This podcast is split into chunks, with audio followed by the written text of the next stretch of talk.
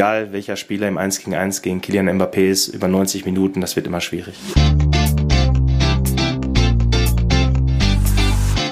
BVB Kompakt. Dein tägliches Update immer um 5. Noch einmal Champions League in diesem Jahr und es kommt kein geringerer nach Dortmund als Kylian Mbappé und Paris Saint-Germain. Und für Paris geht's in diesem letzten Gruppenspiel noch um richtig was, denn die müssen schon fast gewinnen, um sicher im Achtelfinale dabei zu sein. Dortmund kann es ein bisschen entspannter angehen, denn das Achtelfinale ist ja schon gebucht. Trotzdem, es geht um den Gruppensieg und das ist ja auch nicht ganz so unwichtig. Das Spiel heute Abend deshalb natürlich unser Top-Thema hier bei BVB Kompakt. Also, direkt los. Ich bin Luca Benincasa. Schön, dass ihr dabei seid.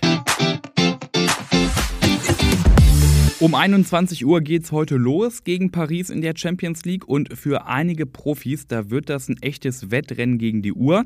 Denn bei Marius Wolf und bei Marcel Sabitzer ist es noch nicht sicher, ob die denn heute Abend dabei sein können. Beide sind angeschlagen. Definitiv ausfallen wird Emre Can, der ist nämlich gesperrt. Und auch Thomas Meunier, der durfte ja zuletzt wieder ran, der ist jetzt in der Champions League aber nicht mit dabei, denn er ist aktuell dafür gar nicht spielberechtigt. Immerhin, Sebastian Haller, der ist wieder mit dabei. Und ich habe es am Anfang schon gesagt, der BVB schon weiter, das Spiel heute aber natürlich trotzdem wichtig und auch wegweisend, denn es geht nicht nur um den Gruppensieg, sondern es geht natürlich auch darum, jetzt nach zwei Niederlagen am Stück wieder in die Spur zu kommen, Selbstvertrauen zu tanken für die letzten beiden Bundesligaspiele. Und auch Edin Terzic, der hat eine klare Vorstellung, wie das denn heute Abend ablaufen soll. Wir haben jetzt besonders am, am Samstag gezeigt, dass wenn wir mutig sind, wenn wir viel Energie auf dem Platz haben, dass wir dann auch sogar in Unterzahl Gegnern viel Probleme bereiten können. Und darauf wird es dann auch ankommen und, und wir hoffen dann einfach, dass wir, dass wir unsere Leistung nochmal steigern können, um dann als verdienter Sieger vom Platz zu gehen. Klare Ansage beim kommenden Gegner, da würde ich aber erstmal sagen, schon eine schwierige Aufgabe, die da auf Edin Terzic und dem BVB zukommt. Wir erinnern uns ja noch an das Hinspiel in Paris, da hat Dortmund sang- und klanglos verloren. Jetzt würde ich aber sagen, ist die Ausgangslage ein bisschen anders, denn Paris, ja, die sind Tabellenführer in der Liga, ist ja in Frankreich auch nicht überraschend.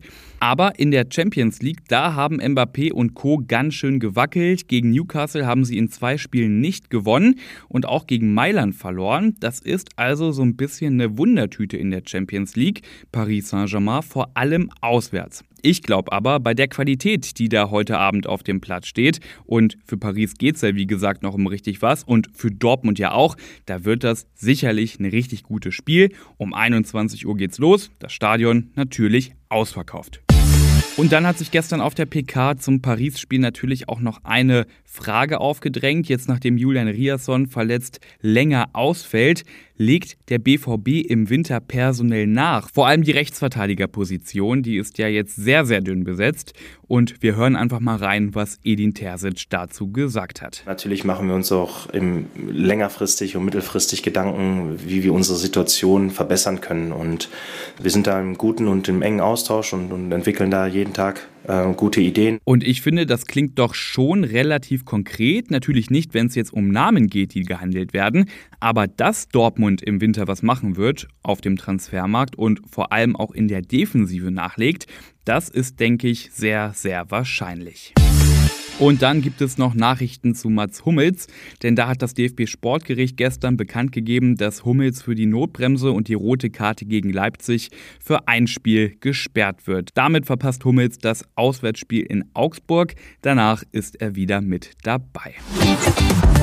Und das war's mit dieser Ausgabe BVB Kompakt. Lasst auch gerne Bewertung da und folgt dem Podcast in eurer App, weil dann verpasst ihr auch keine Episode mehr. Ich bin Luca Benincasa, wünsche euch heute Abend viel Spaß beim Spiel, ob im Stadion oder vor dem Fernseher. Und morgen früh gibt's hier wieder die neuesten Infos.